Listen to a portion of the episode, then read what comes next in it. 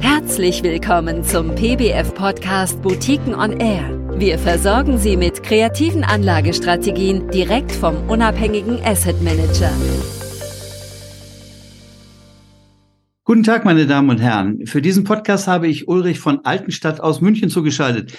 Er ist Geschäftsführer der Xaya Investment und managt mit seinem Kollegen Christopher Vogt den Xaya Credit Basis 2 Fonds, über den ich heute mit ihm sprechen möchte.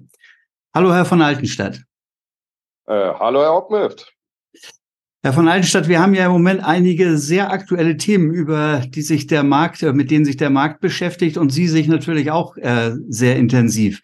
Ähm, fangen wir mal an mit dem Thema ähm, Credit Suisse und anschließend Übernahme der UBS. Das hat ja doch für einige heftige Reaktionen an den Märkten geführt und äh, Sie setzen ja mit äh, Ihren beiden Fonds von Xaya auf das Nutzen von Bewertungsunterschieden an den Märkten. Haben Sie da im Moment eher ein lachendes oder ein weinendes Auge, wenn Sie auf Ihre Strategie sehen? Ja, also wenn wir auf unsere Strategien sehen, auf jeden Fall ein lachendes Auge. Ja, denn die äh, Strategien basieren ja auf einem marktneutralen Investment und basieren darauf, dass wir eben Bewertungsunterschiede als Einkommensquelle verwenden. Äh, insofern erstens ein lachendes Auge deswegen, weil wir mit unseren Strategien auch in solchen volatilen Marktphasen, wie wir sie jetzt eben sehen, äh, eine stabile Performance generieren, wie wir sie unseren Investoren in Aussicht gestellt haben.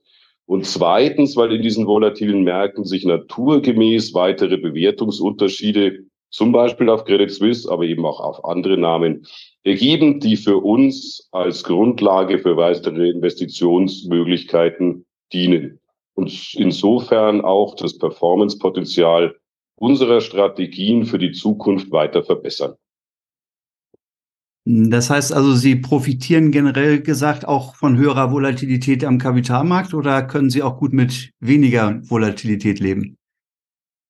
Ja, also für uns ist natürlich mehr Volatilität insofern vorteilhaft, weil wir Bewertungsunterschiede zwischen verschiedenen Instrumenten brauchen, also im Falle vom Credit Basis äh, zwischen den Risikoaufschlägen auf Anleihen und den dazugehörigen Kosten für die Kreditausfallversicherung.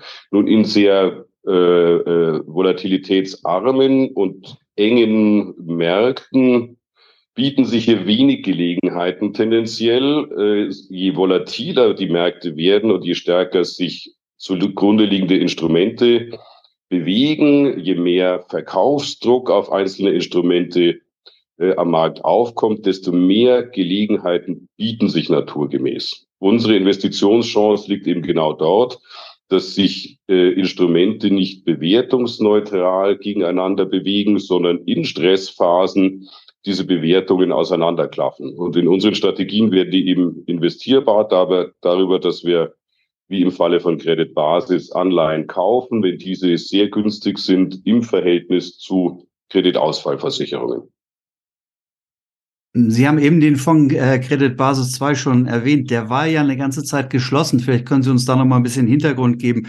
Ähm, warum war der geschlossen und äh, welche Überlegungen haben jetzt zu der erneuten Öffnung äh, ge geführt, die Sie aktuell durchführen? Ja, also für uns ist immer wichtig, äh, diese Strategie ist eben nicht unendlich skalierbar. Diese Bewertungsanomalien die finden sich nicht äh, über den Zyklus gleichmäßig, sondern die finden sich eben in besonderen Marktphasen mehr als in anderen. So hatten wir den Fonds zuletzt geöffnet, nicht ganz überraschend sicherlich während der Corona-Krise, wo sich deutliche Bewertungsunterschiede aufgetan haben. Äh, in der nachfolgenden Phase äh, der finanziellen und, und monetären Expansion sind die Märkte eben sehr stark wieder äh, äh, eingeengt. Die Risikoaufschläge haben sich sehr schnell und sehr deutlich reduziert. Und es war wenig Volatilität am Markt zu sehen. Das führt für uns dazu, dass wir deutlich weniger Investitionsgelegenheiten sehen, was dann für uns immer der Grund ist, die Fonds für Neugelder äh, zu schließen. Schlicht um zu verhindern, dass es zu einer Verwässerung des Performancepotenzials zu Lasten der bestehenden Investoren kommt. Und nachdem sich eben die äh, Marktsituation im aktuellen Umfeld deutlich wieder geändert hat, so dass wir ausreichend Investitionsgelegenheiten sehen. In Verbindung mit einem Zustand, dass der Fonds derzeit äh, vollumfänglich investiert ist, ist sichergestellt, dass wir Neuinvestitionen äh, so durchführen können, dass sie zu keinerlei Verwässerung äh, des bestehenden Portfolios im Zweifel eher so, sogar im Gegenteil äh, führen werden, so dass wir neue Positionen mit äh, attraktiven Spreads hier im Portfolio einkaufen können. Können Sie das noch mal ein bisschen konkreter machen? Also Sie sehen offenbar neue Chancen wieder für den Fonds, aber äh, und äh, und gute gute Gelegenheiten bei den Spreads. Äh, was was sehen Sie da aktuell? Ähm, können Sie das auch zahlenmäßig irgendwie festmachen?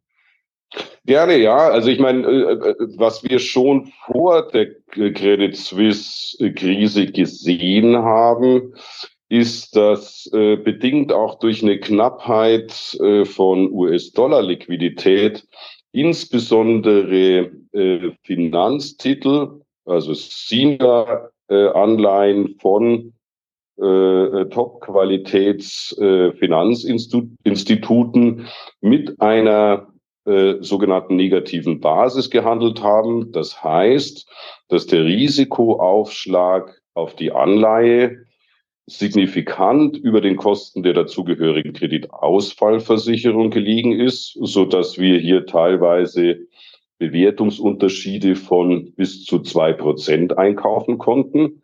Also sprich, wir kaufen die Anleihe, kaufen eine Kreditausfallversicherung, hedgen zusätzlich natürlich äh, das Währungsrisiko und das Zinsrisiko ab, so dass wirklich rein eine, eine äh, Marktdifferenz übrig bleibt, und diese Basis ging eben bis zu zwei Prozent. Auch das sehen wir jetzt, und das ist natürlich nicht ganz überraschend, dass wir diesen Zustand bei Credit Suisse in der Stressphase sogar bei deutlichen höheren Niveaus einkaufen konnten. Ja, also immer dann, wenn die Marktunsicherheit auf einen bestimmten Emittenten äh, eskaliert, dann gehen natürlich solche Bewertungsdifferenzen dramatisch auseinander. Das ist für uns eine Situation, die für Neuinvestitionen natürlich optimal geeignet ist, um das Portfolio aufzubauen. Ähm, dazu kommt, dass sich durch die allgemeine Volatilität am Markt und sich ausweitende Spreads auch im amerikanischen High-Yield-Markt wieder Basisopportunitäten ergeben. Sie haben den äh, Fonds vor einiger Zeit geschlossen. Jetzt öffnen Sie wieder. Ähm, gehen Sie davon aus, dass der Fonds dann auch ähm, etwas längerfristig geöffnet bleibt oder wird das nur ein kurzes Zeitfenster geben, wo man neu investieren kann? Es ist immer ein bisschen schwierig zu prognostizieren, weil wir es wirklich schlicht davon abhängig machen, dass die einlaufenden Mittel auch wirklich sinnstiftend investiert werden können aufgrund des aktuellen Marktumfeldes, dass wir so einschätzen, dass es sicherlich weiterhin volatil bleiben wird, auch wenn die akute Krise um Credit Suisse durch die äh, Fusion mit UBS nun äh, erst einmal im Griff zu sein scheint, gibt es genügend andere äh, potenzielle Krisenherde und äh, bedingt auch durch den weiter anhaltenden Inflations- und damit Zinsanstiegsdruck ist weiterhin davon auszugehen, dass die Volatilität an den Märkten eben sehr hoch bleibt und damit verbunden wir weiterhin dauerhaft Opportunitäten finden. Deswegen würde ich aktuell schon davon ausgehen, dass der Fonds längerfristig geöffnet bleiben wird. Ähm, ist allerdings kein Versprechen. Sollten wir sehen, dass die Opportunitäten innerhalb des Zeitfensters von einigen Wochen wieder abnehmen, dann würden wir den Fonds gegebenenfalls auch wieder schließen. Immer, ja. Das hört sich sehr spannend an. Haben Sie vielen Dank, Herr von Altenstadt, dass Sie uns zur Verfügung gestanden haben für diese aktuellen Ausführungen und ein bisschen Kommentare auch zum Markt. Äh, und ich wünsche Ihnen weiterhin ein gutes Händchen beim Fondsmanagement. Vielen Dank. Sehr gerne, auch Ihnen herzlichen Dank. Vielen Dank für Ihr Interesse an den von uns betreuten Boutiquenfonds. Hören Sie gerne wieder rein. Am besten geht das mit einem Abo auf der Podcast-Plattform Ihrer Wahl. Weitere Infos zu Boutiquenfonds finden Sie auf www.boutiquenfonds.de.